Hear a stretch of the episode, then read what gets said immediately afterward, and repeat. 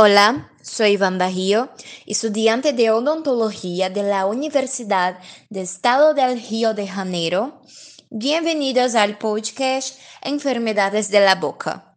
El objetivo de este podcast es compartir informaciones acerca de medicina bucal con vosotros.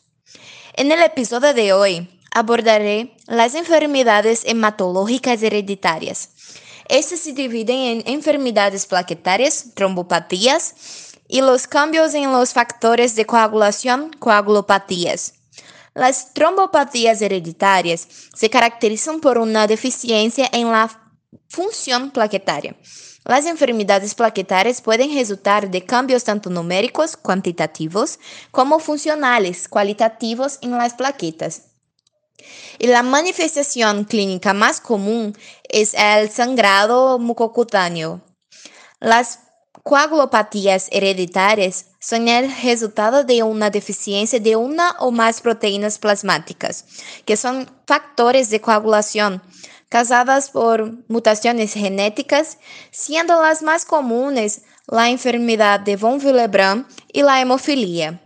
La hemofilia es una enfermedad hereditaria ligada al cromosoma X, lo que significa que una mujer es portadora de la enfermedad, pero la manifestación clínica solo ocurrirá en sus hijos hombres.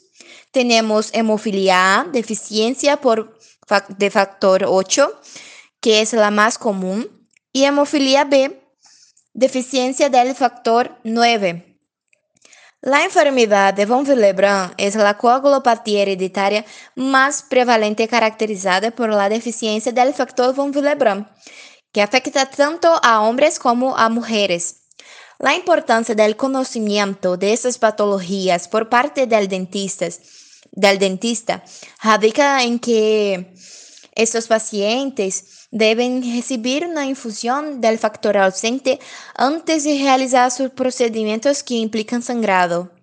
El cirujano dentista debe pedir opinión al hematólogo, solicitando la prescripción del factor para que el paciente sustituya este factor antes de la atención odontológica. Una de, una de las actitudes más importantes para la calidad de la salud bucal de estos pacientes es su formación, for, es su formación continua, con visitas al dentista y refuerzo en la higiene bucal. ¿Quieres saber más sobre las enfermedades de la boca? Síguenos ahí en Instagram, Doenças de Boca. El enlace está disponible en la descripción del podcast. Gracias por escuchar y te espero en la próxima semana.